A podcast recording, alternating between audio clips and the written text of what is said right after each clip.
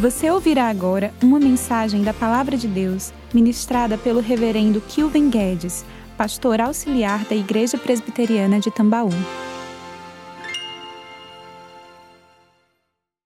Feliz Dia dos Pais, aos papais, ao meu em especial. Somos gratos a Deus por essa data, por lembrarmos que estamos aqui adorando ao nosso Pai, o Pai Celestial, que tem cuidado de maneira tão perfeita, inimaginavelmente superior a qualquer dos melhores pais que poderiam cuidar de nós. Sabemos que há um Deus que zela pelos seus filhos, que cuida, que nos salvou e que está aqui presente para receber a nossa adoração, como temos feito até aqui e certamente continuaremos a fazer ao ouvirmos a sua voz a nos falar nesta manhã.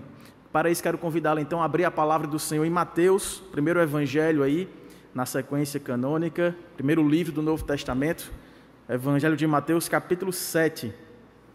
E juntos faremos aí a leitura de um texto tão conhecido, a partir do versículo 7, em que Jesus faz uma comparação dos cuidados paternais do Senhor sobre nós, com aqueles sobre os quais muitas vezes somos cuidados pelos nossos pais, ainda que sendo pecadores e maus, sabemos dar boas coisas aos nossos filhos, que dirá o Pai de perfeição que está nos céus a zelar por nós. Mateus capítulo 7, a partir do versículo 7.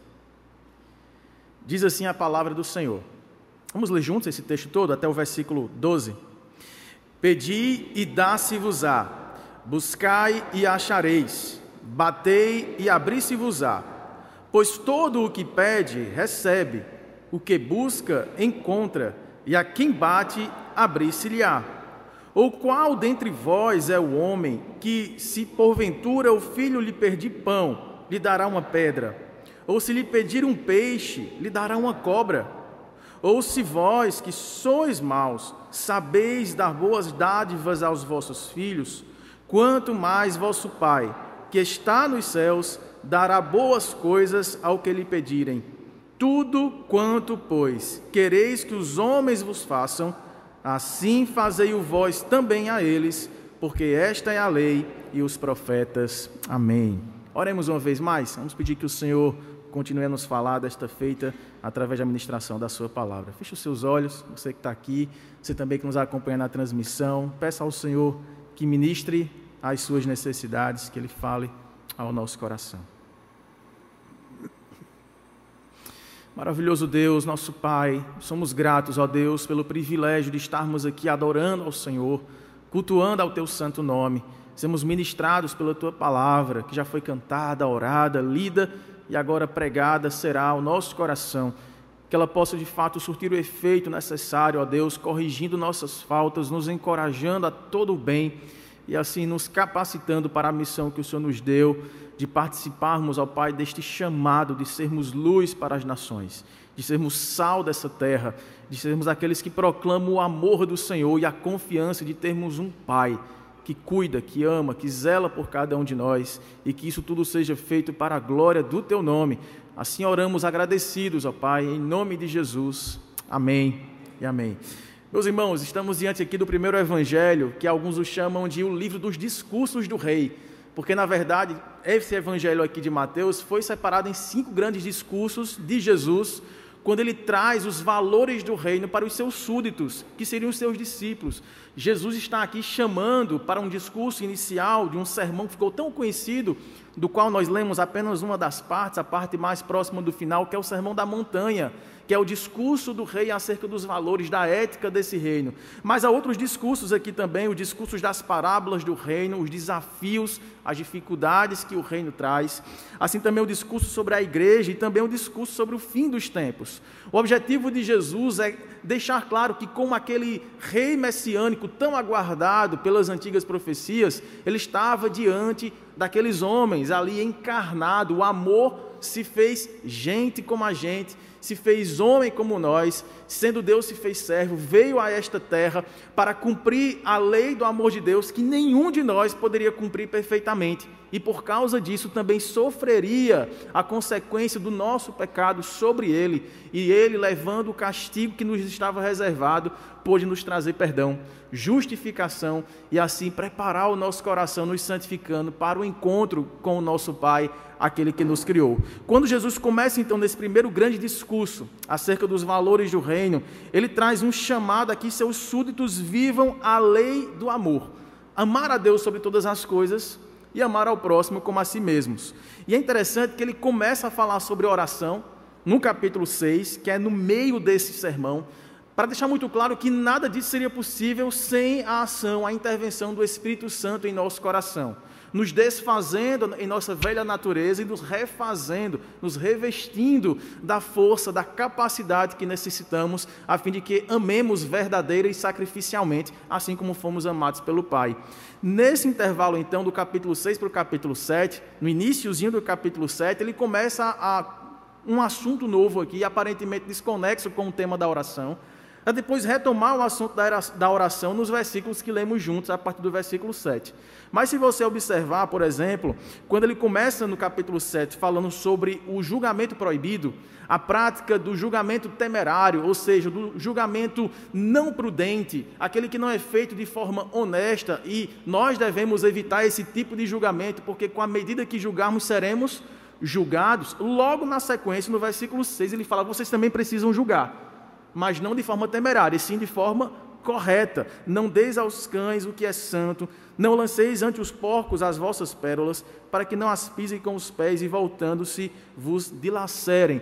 Aqui ele usa algumas imagens de animais impuros para a dieta antiga do povo hebreu, para dizer: olha, haverá um tempo em que, na prática da, do comissionamento de vocês, de levar esse discurso do rei, do amor, da prática do evangelho, vocês serão rejeitados de tal maneira em que algumas pessoas levarão essa incredulidade ao ponto de perseguir vocês e matar vocês.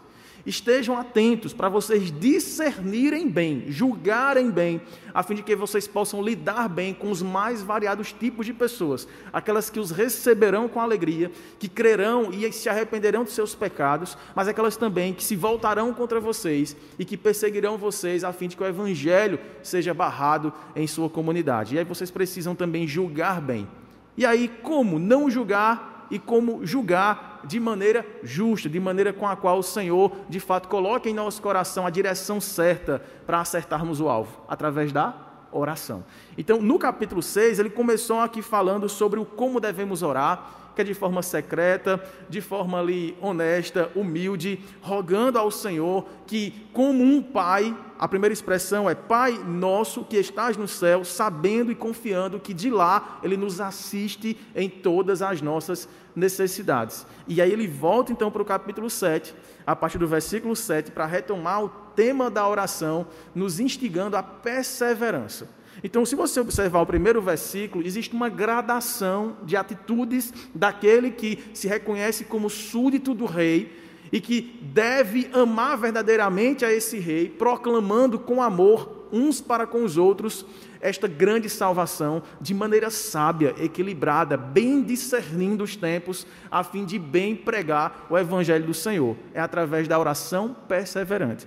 Primeira parte dessa gradação, dessa sequência de ideias que vão se intensificando, está no verbo pedir. O verso 7 diz: Pedi e dá-se-vos-á. O segundo verbo que ele usa aí é um verbo buscar. Buscai e achareis. E o terceiro verbo? Batei e abri-se-vos-á. A primeira ideia que ele coloca aqui com o verbo pedir é a necessidade que temos de apresentar diante de Deus as nossas petições. Se você observar, por exemplo, o texto paralelo a esse, lá em Lucas, se você puder avançar aí para o terceiro evangelho aí na sequência, né? Lucas capítulo 11, onde essas mesmas palavras foram ditas por Jesus, a partir do verso 9, Lucas capítulo 11,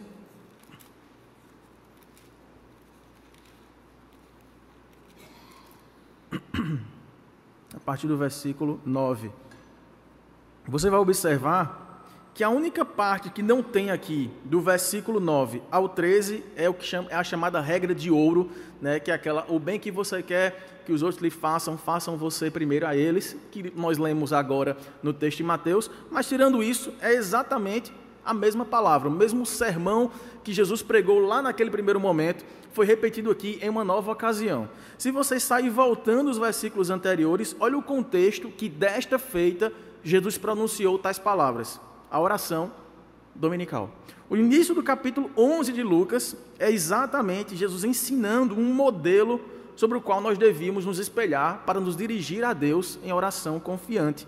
Depois, nos versículos 5 a 8, que antecedem imediatamente esse texto aí da incitação à oração perseverante, Jesus conta uma parábola, a parábola do amigo inoportuno, lembra? Que vai lá de madrugada na casa do vizinho batendo para pedir pão porque estava para receber visitas, hóspedes, né, em cima da hora e estava despreparado, né? E ele vai atrás dessa provisão e pela muita insistência, tarde da noite, ele consegue, mesmo que a contragosto do amigo, receber o seu mantimento, né, para não lhe envergonhar diante da sua visita inesperada. E aí nós temos depois exatamente essas palavras da insistência na oração, do pedir, do buscar e do bater, para que você obtenha aquilo que você necessita. Portanto, quando a gente volta então para o contexto de Mateus que acabamos de expor, nós vemos aqui uma insistência de oração, mas que começa com o simples ato de pedir. Quando a gente lembra, se pudéssemos voltar lá para Lucas capítulo 18 agora, vocês vão lembrar, não precisa abrir, vocês vão lembrar que existe uma parábola acerca da oração, mas que fala muito mais sobre justiça. É a oração do fariseu e do publicano. É, oração, é uma parábola que a gente conta esperando aplicações estritamente voltadas à prática da oração. Uma oração humilde, uma oração que, que não bate no peito para auto-reconhecimento, mas que pede clemência ao Senhor. Mas aquela oração do fariseu e do publicano, aquelas duas orações completamente contrastantes, nos falam sobre justiça. Alguém subiu para se justificar. E em sua oração não existe petição alguma. Você lembra alguma petição que o fariseu fez ao subir no monte para orar, se comparando com o publicano? Ele não fez qualquer petição. Ele apenas apresentou, por assim dizer, as suas virtudes a Deus, orando de si para si mesmo, dizendo: Eu não sou, Senhor, como este pecador. Eu te dou honras e glória e louvores, porque eu sou melhor do que estes outros cobradores de impostos. Eu dou dízimo, eu jejuo, eu pratico a justiça. Ele não fez qualquer petição. Por outro lado, aquele que estava ao seu lado, sendo mal comparado, alguém que se via indigno, ele fez apenas uma petição: ser propício a mim, porque sou pecador. Jesus, então, instigando a este tipo de oração, a oração da humildade, do reconhecimento que nada temos se não venha das mãos do Senhor, ele começa com esse gesto básico da petição, de pedir, porque ainda que reconhecemos que não merecemos, que somos maus, somos pecadores, como aquele publicano que batia no peito, não para auto-justificar-se, mas para pedir por clemência, ser propício a mim, tenha misericórdia de mim, nós precisamos pedir. Ainda que, sendo maus e pecadores, precisamos recorrer ao Deus de toda bondade e toda santidade.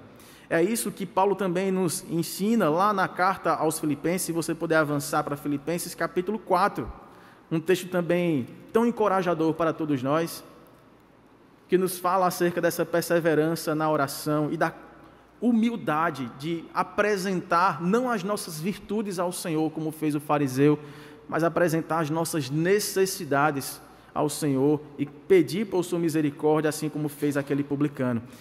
Filipenses capítulo 4, versículo 6. Vamos ler juntos? Filipenses 4, 6. Não andeis ansiosos de coisa alguma. Em tudo, porém, sejam conhecidas diante de Deus as vossas petições, pela oração e pela súplica com ações de graças. Qual o resultado disso, irmãos? Leamos. E a paz de Deus, que excede todo entendimento, guardará o vosso coração e a vossa mente em Cristo Jesus. Amém a ordem que vem antes desses dois versículos que lemos juntos é alegrai-vos. De que maneira podemos, ainda que em dificuldades, cultivarmos uma alegria genuína? É termos a segurança de que há um Deus que é nosso Pai, que zela por nós, que ouve as nossas orações e que, a despeito do nosso pecado, da nossa maldade, resolve prestar ouvidos atentos as nossas orações, as nossas súplicas, quando feitas em confiança, apresentando diante de Deus todas as nossas dificuldades, todas as nossas petições, sobre as nossas maiores e mais profundas necessidades, e eis que Ele guardará o nosso coração e a nossa mente, a fim de que experimentemos a satisfação de entregarmos nossa vida, nossa lida diária a um Deus que muito faz, além de tudo aquilo que pedimos ou pensamos, segundo o poder dele que opera sobre nós. É por graça, mas necessário, é necessário fazermos orações que apresentem as nossas necessidades. A gente brinca às vezes que somos calvinistas, somos reformados e já sabemos que Deus conhece as nossas necessidades. Nós por assim dizer, não precisaríamos apresentar diante de Deus as nossas necessidades, porque o Senhor todas as conhecem. Mas o texto diz: faz bem não para Deus ter um conhecimento a mais, porque tudo Ele conhece. Faz bem para você, orante, apresentar diante do Senhor todas as suas petições e, de fato, fazer isso com coração agradecido, com ações de graças. Esse é o melhor remédio para curar a nossa ansiedade e para tornar a nossa alegria algo mais constante no Senhor. Por isso que ele fala: alegrai-vos no Senhor, outra vez digo, alegrai-vos. É uma perseverança em confiar que competições humildes diante do Senhor, pela oração perseverante, com ações de graças, nosso coração e a nossa mente serão guardados, serão remodelados, a fim de dependermos do Senhor e descansarmos em seus cuidados. Voltando então para o texto em que Jesus nos fala sobre essa oração perseverante, ele começa com a petição, que é o gesto básico de alguém que se reconhece pequeno em necessidade, recorrendo a um Deus bondoso, santo, grande e todo-poderoso que pode fazer muito mais daquilo quanto lhe pedimos. Ele passa agora para o gesto do buscar. Além de pedirmos, nós buscamos. Claro que a, a, comparação aqui, isso fica muito claro quando ele vai comparar com os pais que somos nós, né? Somos maus pais porque somos pais que pecamos, sabemos dar boas coisas aos filhos que nos pedem, quanto mais o nosso Pai Celestial. Nessa comparação acerca dos pais, nós podemos imaginar aqui esse tipo de gesto. Uma criança que está ali e ela tem um acesso direto ao seu pai ou à sua mãe e ela faz uma petição, ela faz um pedido simples. O seu pedido está ali, diante dela, com um alcance curto, ela tem acesso livre aos seus pais, ela faz um pedido porque reconhece que sozinha ela não poderá ter aquilo que ela precisa, por isso que ela recorre com humildade aos seus pais. Mas imagina agora a cena: o pai ou a mãe sai daquele cômodo, sai do ambiente.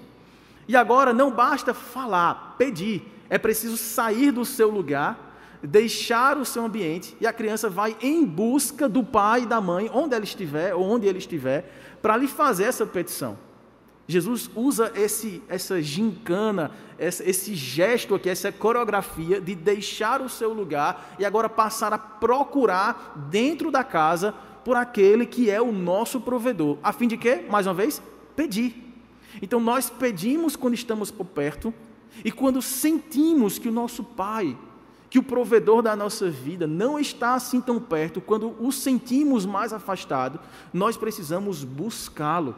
E o resultado disso é que aquele que busca encontrará. Buscai e achareis. Nós temos aqui, irmãos, além desse primeiro gesto da humildade, de deixarmos as nossa, a nossa autoconfiança, nossa autojustiça e buscarmos apresentar diante do Senhor as nossas necessidades pela petição, pedindo ao Senhor, tornando conhecidas diante de Deus as nossas necessidades, nós temos agora o gesto de buscar ao Senhor, a fim de que Ele nos ouça.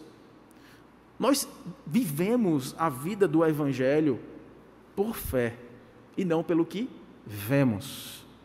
É bem verdade que em alguns momentos da, da nossa trajetória nós nos sentimos como que o céu aberto em uma conexão direta com o Senhor, em que as nossas orações nós sentimos, nós as percebemos sendo recebidas por Deus, percebemos a sua resposta mais curta, mais imediata aos pedidos que lhes fazemos, mas eu pergunto a você, não há momentos em que nós percebemos ou pensamos ou sentimos como se a nossa oração não tivesse chegado até o Senhor?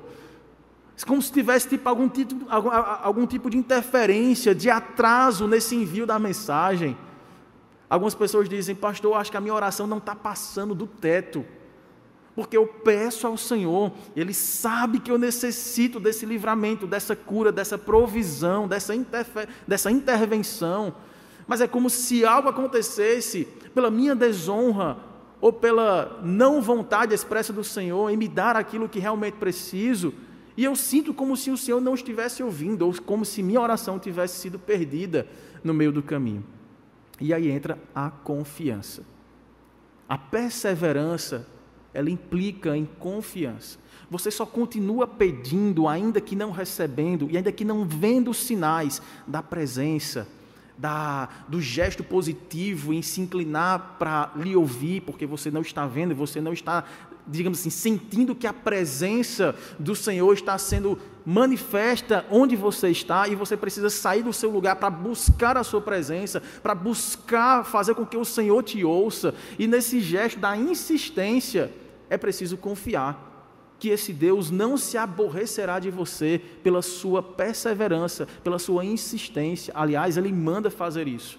Há um texto bem conhecido em 1 Tessalonicenses, na carta que Paulo escreveu, sua primeira carta aos Tessalonicenses, capítulo 5, em que um dos versículos mais conhecidos né, dessa carta nos ensina a orar sem cessar. Mas eu queria ler com você não apenas o versículo 17, queria ler com você os versículos 16 a 18 Olha, mais uma vez está o tema da alegria aqui, em meio à oração com perseverança. Portanto, vamos ler juntos os versos 16 a 18.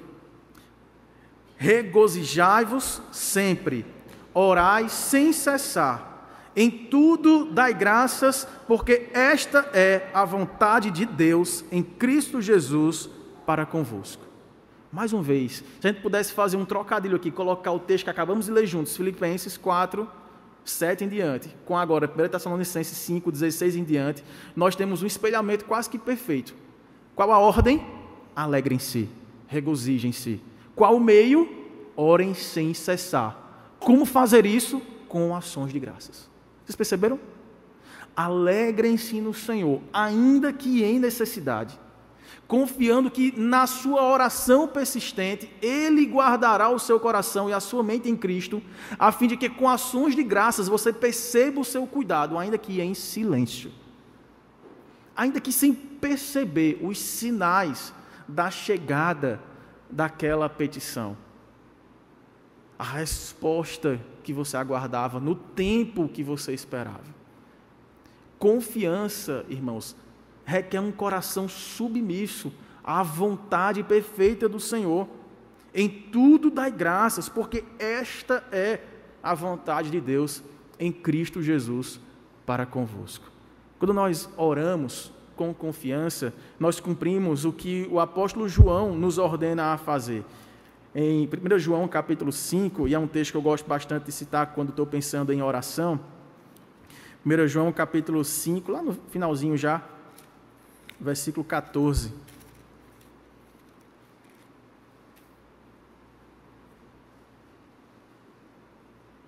Não é que depois dessa pregação aqui, é, as crianças, adolescentes, jovens, enfim, e você que ainda tem seu pai sua mãe com você, vai sair daqui, tá vendo? Eu vou pedir agora sem parar até o Senhor me dar. Não é isso não, tá? Eu vou chegar lá. 1 João, capítulo 5, versículos 14 e 15 dizem assim: E esta é a confiança que temos para com Deus é que se pedirmos alguma coisa, como irmãos, segundo a sua vontade, ele nos ouve. E se sabemos que ele nos ouve quanto ao que lhe pedimos, estamos certos de que obtemos os pedidos que lhe temos feito. Esta é a confiança. É que podemos pedir qualquer coisa ao Senhor, segundo a sua vontade. Qual o resultado de uma oração baseada na vontade do Senhor? Ele nos ouvirá. E se sabemos que Deus nos ouve, não como um pai inconstante e pecador como nós somos, mas como um pai perfeito que dá realmente aquilo que necessitamos, ele nos ouvindo, sendo encontrado ao buscarmos a sua presença, sabendo que ele nos ouve, estamos certos de que obteremos os pedidos que lhe temos feito. Mas é segundo a sua vontade. A oração perseverante não é aquela insistência apenas pelo fato de você saber ou pensar saber que aquilo que você deseja é de fato aquilo que você precisa. Porque não poucas vezes pedimos esperando receber aquilo que pensamos ser a nossa real necessidade, quando na verdade pode ser uma aparente necessidade. E Deus que vê o mais profundo do nosso ser e que já escreveu nossa história e determinou cada um dos nossos dias para dar-lhe toda honra, toda glória e fazer com que todas as coisas cooperem para o nosso bem, sabe bem o que é que nós precisamos a fim de sermos finalmente conformados à perfeita imagem do seu filho. Ele age em cada uma das etapas da nossa vida, de cada uma das nossas fases, cada uma das nossas dos nossos acontecimentos familiares, profissionais, relacionais, ministeriais, ele sabe a nossa real necessidade. Por isso, não nos dá algumas coisas que lhe pedimos quando isso sai do plano perfeito da sua vontade. É por isso que o nome é confiança. Orar com confiança não é confiar em você, como se, Senhor, eu sei o que é melhor para mim, portanto, dá-me aquilo que te peço. A confiança é, Senhor, eu sei que o Senhor sabe aquilo que realmente eu preciso. Eu tenho uma noção de que se o Senhor me desse essa bênção, me desse essa cura, esse livramento, esse novo emprego, este novo local para morar, eu acho que isso seria uma bênção para mim, por isso, isso, isso. E nós devemos apresentar todas as nossas petições. De que modo? Sem cessar e com ações de graças, mas a confiança é, segundo a tua vontade, tu nos ouves. E se tu nos ouves, segundo a tua vontade, tu assim farás, para a glória do teu nome, e para mim será motivo de regozijo. O problema é quando essas coisas não encaixam. É quando aquilo que pensamos ser o melhor para nós foge aquilo que Deus sabe que é o melhor para nós, seja pelo tempo, seja pelo jeito, pelo modo, pela maneira como pedimos, pela, pela maneira como queremos ver realizada aquilo que Deus eh, quer fazer em nossa vida, seja de fato algo que nós estamos pedindo e que não fará parte da nossa trajetória. Não fará parte daquilo que Deus quer colocar em nossas mãos. É por isso que envolve, além da humildade, a confiança.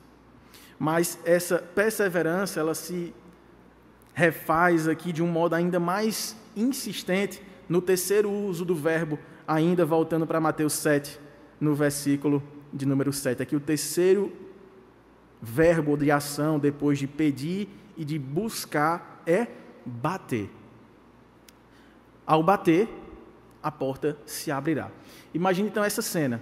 A criança pede, mas agora a criança não vê o pai ou a mãe, ela sai à procura e ela pede. Mas agora a criança sai, procura, até encontra, mas a porta está fechada. E agora é preciso o quê? Voltar e esperar outro momento. É isso que o texto diz? Continuar pedindo, buscando. De que modo? Batendo. E a porta se abrirá. A oração da perseverança, meus irmãos, não é aquele tipo de oração que você ora sem cessar até o momento em que você percebe, talvez, que você não você vai mudar o tema da sua oração, você vai pedir outra coisa por não perceber sinais de que Deus está recebendo e respondendo aquela oração.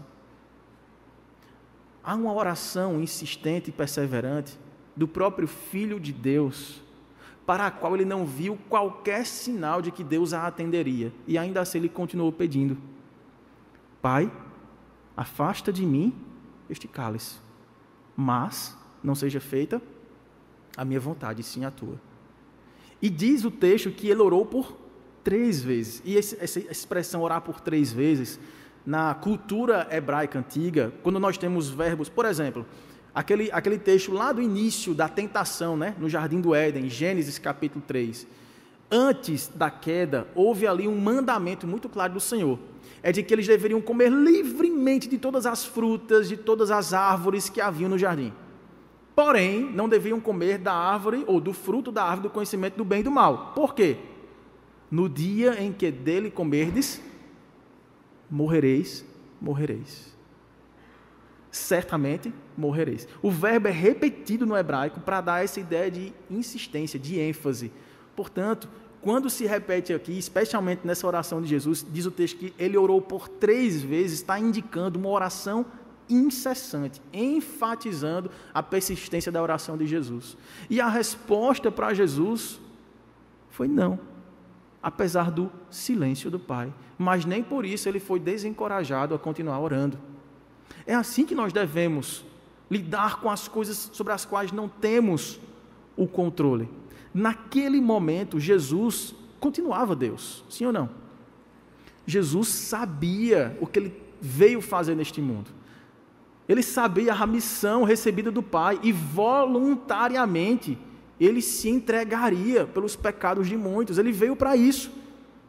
Diz o, autor aos Hebreus, no capítulo 12, os dois primeiros versos, que Jesus, tendo em vista a alegria que lhe estava proposta, suportou a vergonha da cruz.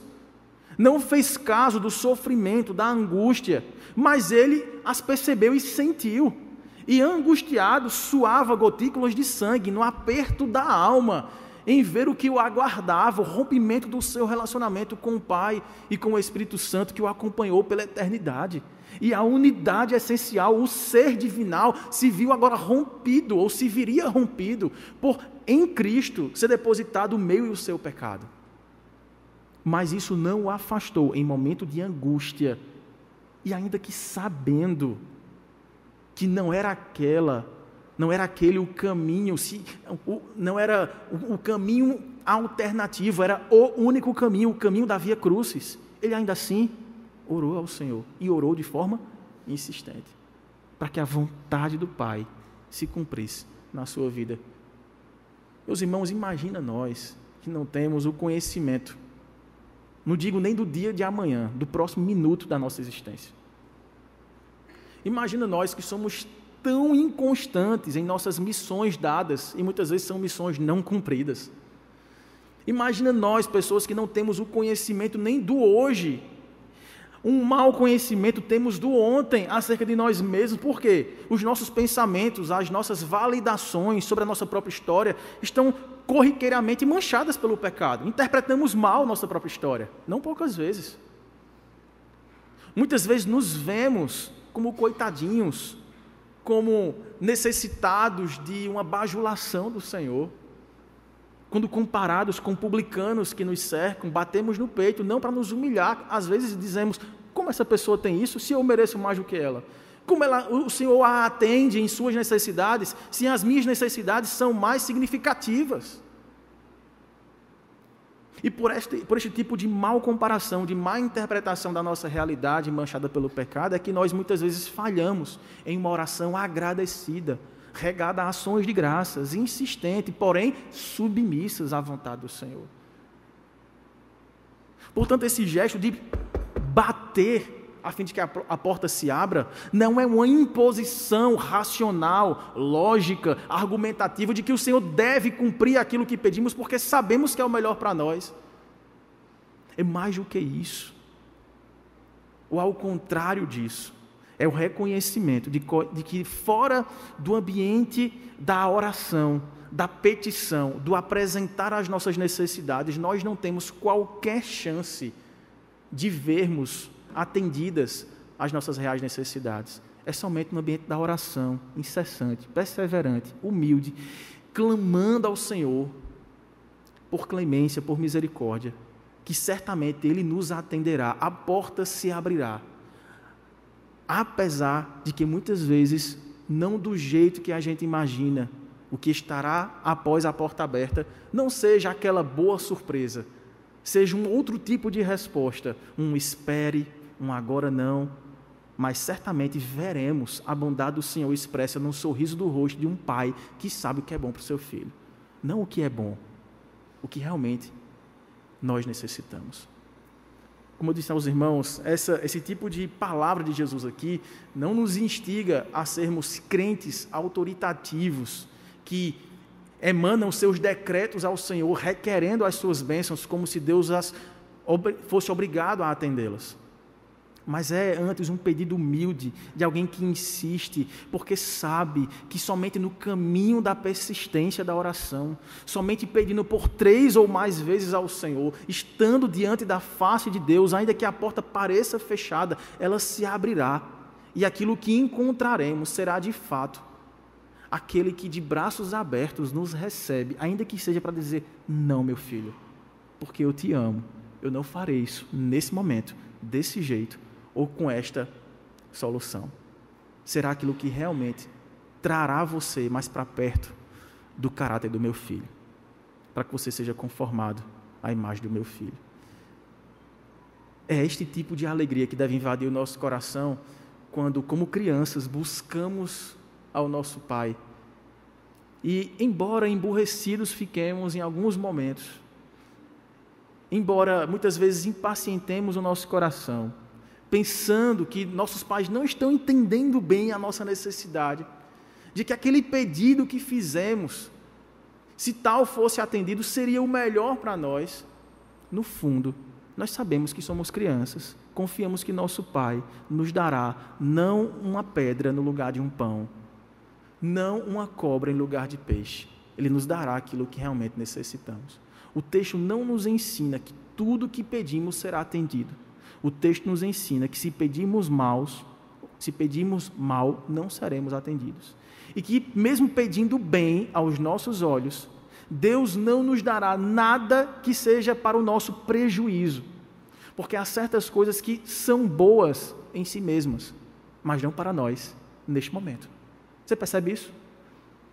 Portanto, a confiança que nós temos é essa humilde relação de um filho para com o pai que sabe que apesar, mesmo que ele não dê o pão que pedimos, e mesmo que não dê o peixe que pedimos, ele não nos dará pedra ou cobra. Ele pode nos dar biscoito no lugar do pão. Ele pode nos dar um outro tipo de proteína no lugar do peixe. Mas ele nunca nos dará algo para nos picar, para nos prejudicar e para zombar da nossa fé.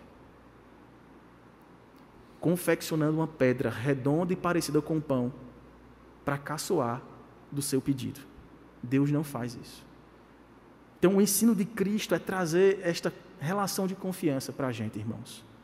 É que, ainda que não sejamos atendidos da forma exata com a qual pedimos, Deus promete que, apesar de não nos dar aquilo tudo que pedimos, Ele jamais dará aquilo que nos prejudicará. E a, ele termina o texto, né? Depois de falar da, do modo de pedir, com os resultados, né? Além de pedir, dá-se-vos-á, buscar, achareis, bater e abrir-se-vos-á, e que todo aquele que pede recebe, o que busca encontra, e quem bate abre-se-lhe-á, ele começa no versículo 9 fazendo esse tipo de comparação com a qual iniciamos essa palavra. Qual dentre vós é o homem, que se porventura o filho lhe pedir pão, lhe dará pedra, ou lhe pedir um peixe, lhe dará uma cobra? Ou se vós, ora, se vós que sois maus, sabeis dar boas dádivas aos vossos filhos, quanto mais vosso Pai que está nos céus dará boas coisas aos que lhe pedirem. Nós temos aqui, irmãos, e no texto comparativo com Lucas, se você mais uma vez abrir em Lucas capítulo 11, ele traz uma distinção nessa última frase, né? Então, quando Jesus repete esse trecho do sermão em outra ocasião, em que ele falava diretamente sobre oração, no versículo de número 13 de Lucas 11, ele termina falando sobre o Espírito Santo. Você percebeu a diferença? Olha só. Ora, se vós que sois maus, sabeis dar boas dádivas aos vossos filhos, quanto mais o Pai Celestial dará o quê?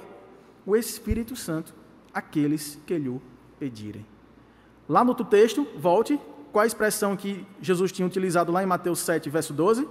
Verso 11, perdão. Não nos dará boas coisas ao que lhe pedir. Em outras versões, não lhes dará todas as coisas que lhes pedirem. Na mente de Jesus, o que é que é a nossa real necessidade? São os bens da alma, os bens espirituais. Por isso que ele nos dará o Espírito Santo, que é quem nos convence do pecado, da justiça e do juízo, que é quem nos lembra a lei do amor a Deus sobre todas as coisas, até sobre nós mesmos, e amar ao próximo como devemos amar a nós mesmos. De modo que quando nós pedimos ao Senhor, a lógica é essa: nós pedimos confiadamente, humildemente, sabedores de que o Senhor, com ações de graças no nosso coração, atenderá às nossas reais necessidades quando pedirmos segundo a Sua vontade.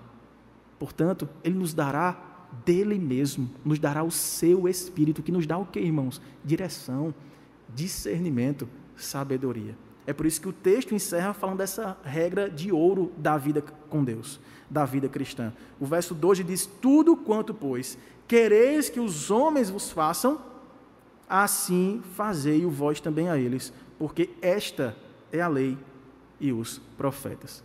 Os irmãos lembram que no contexto imediato dos versículos 1 a 6 de Mateus 7, Jesus estava falando assim: ó, não julgueis errado. Aí depois ele fala assim no verso 6: discernam bem quando vocês estiverem se relacionando com pessoas que negarão o evangelho, para que vocês não percam tanto tempo com aqueles que levam a incredulidade ao ponto de causar violência e atacar até a própria vida de vocês. Tenham sabedoria para bem viver, portanto, orem.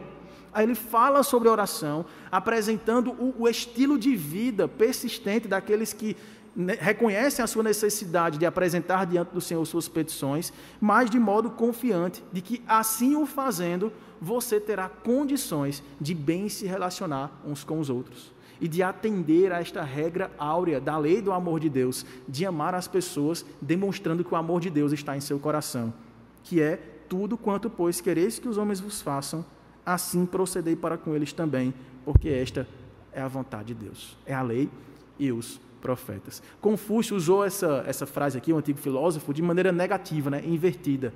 Aquilo que vocês não querem que os homens façam a vocês, não façam a eles.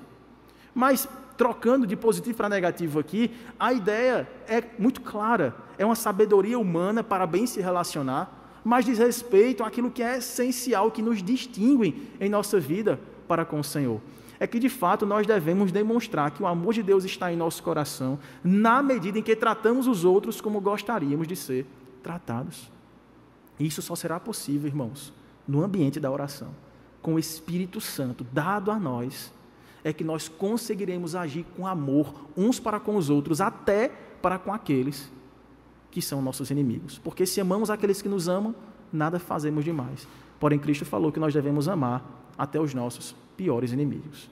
E nós fazemos isso olhando para a lei do Senhor, que diz: não adulterarás, não furtarás, não matarás. E nós sabemos que só conseguiremos obedecer a esses mandamentos no coração e externamente através de uma vida com Deus em oração. Porque na medida em que pedimos, buscamos e batemos, estamos no ambiente da transformação do nosso coração. Lembra? Cristo guardará a nossa mente, o nosso coração a fim de que a paz que excede o entendimento possa guardar-nos do nosso próprio eu, do nosso ímpeto de agir mal ou maldosamente ou de forma reacionária para com as pessoas que nos perseguem. Cristo sabia que esses discípulos todos seriam perseguidos porque ele já estava sendo perseguido. Que eles seriam caluniados, difamados, muitos seriam torturados e mortos por causa da sua pregação e de seu estilo de amar as pessoas ao modo como ele era amado por Deus. E por isso mesmo ele antecipa esse tipo de vida que nós devemos ter aqui neste mundo. É não olhar apenas para as nossas necessidades e transformar a oração em um expediente de pedir ao Senhor aquilo que achamos que seria bom para nós. É pedir ao Senhor aquilo que realmente necessitamos para experimentarmos a transformação de um coração pronto a servir e a amar ao próximo, assim como fomos servidos por Cristo em Sua vida derramada na cruz por nós eu e você sabemos de nossas necessidades. E nós sabemos o quão carentes somos de apresentá-las diante do Senhor em oração. Uma oração que não para, uma oração incessante, uma oração com ações de graças e uma oração confiada na vontade do Senhor. Mas deixa eu lhe dizer uma coisa: a oração serve mais para transformar quem somos do que para um atendimento de necessidades que pensamos ter diante do Senhor. É no ambiente da oração que eu e você seremos conformados ao amor com o qual fomos amados e com o qual devemos amar uns aos outros. É na oração que as crianças começam a crescer, a amadurecer, se tornarem pessoas que deixam o leitinho materno para comerem alimento sólido, a fim de que ganharem, ganhando forças, vigores e capacidades possam servir as pessoas e não se verem como eternas pedintes de favores e de graças de seus pais. Elas se verão no crescimento, no amadurecimento da vida com Deus, como aquelas que suprirão as necessidades do outro, até mesmo dos seus próprios pais. Eu e você somos como crianças, que nascemos em Cristo para uma nova vida de amor ao próximo. Nós nos vemos muito mais necessitados em nossa primeira infância, em nossa imaturidade cristã. Mas à medida em que no ambiente da oração somos fortalecidos e crescemos, somos conformados à imagem de Deus, nos vemos agora como instrumentos para descedentar o necessitado, para ajudar o aflito, para servir aquele que precisa da nossa ajuda. Isso só é possível, irmãos, mais uma vez. Cristo deixou muito claro fazendo essa introdução dentro de um contexto sobre relacionamentos horizontais, oração. Somente pela oração nós somos diminuídos em nosso ímpeto autocentrado e olhamos para o próximo como alvo da benevolência do Senhor através da nossa vida como instrumentos da graça de Deus, que tendo recebido aquilo que realmente precisamos do Senhor, arrependimento de pecados, fé, aprendizado da palavra do Senhor, o Espírito ministrando de fato em nosso coração a fim de nos tornar parecidos com Cristo, possamos sair do nosso aposento, do nosso quarto, do nosso lugarzinho de pedidos e possamos ir adiante em busca, batendo em portas de pessoas necessitadas a fim de trazê-las a uma vida nova com Cristo, porque foi para isso que Ele nos chamou. É para chamarmos pessoas do lugar de trevas onde elas vivem para o lugar de luz, onde elas serão supridas em suas reais necessidades. A maior necessidade do homem, o homem mau, o homem como um pai que tenta fazer o bem, mas que se vê pecador, a sua real necessidade sempre será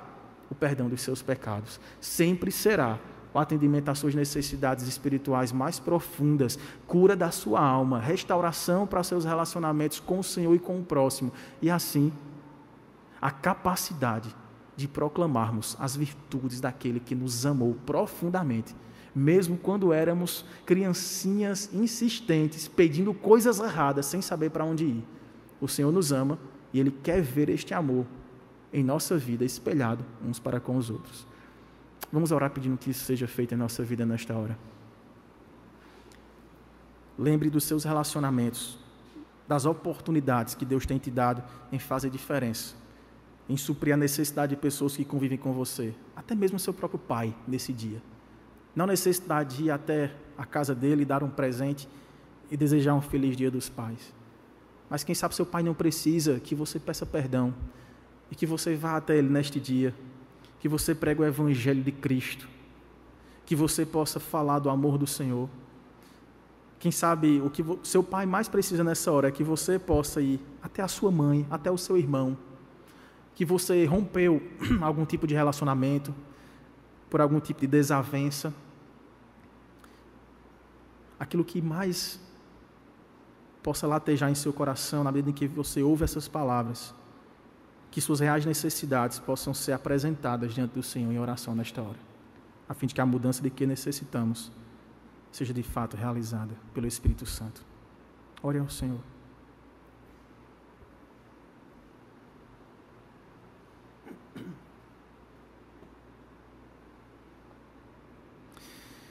Ó oh Deus, eis-nos aqui diante do Senhor para orar, para falar contigo, para em oração suplicante bater no peito e dizer: Senhor, tem misericórdia de nós.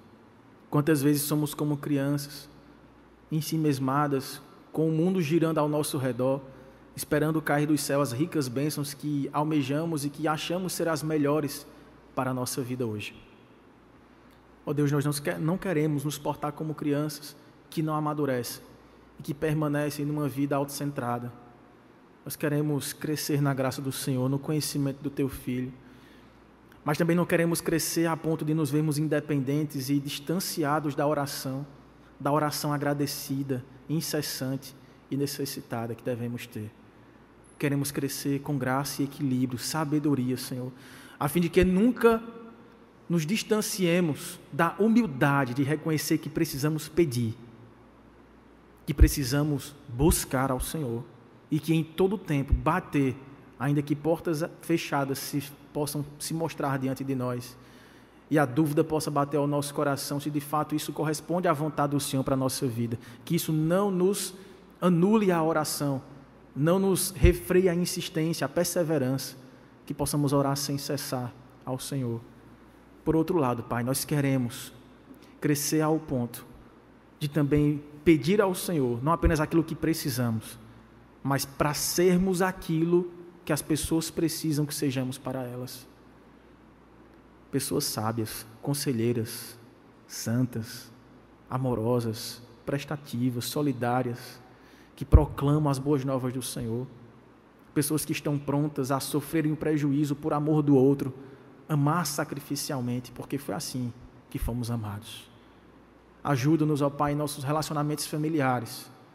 Abençoa aqueles que estão agora necessitados, ó Pai, de um convencimento do Teu Espírito, arrependimento de um pecado uma desonra causada a alguém, que seja um tempo de perdão, de restauração, de vivência familiar renovada.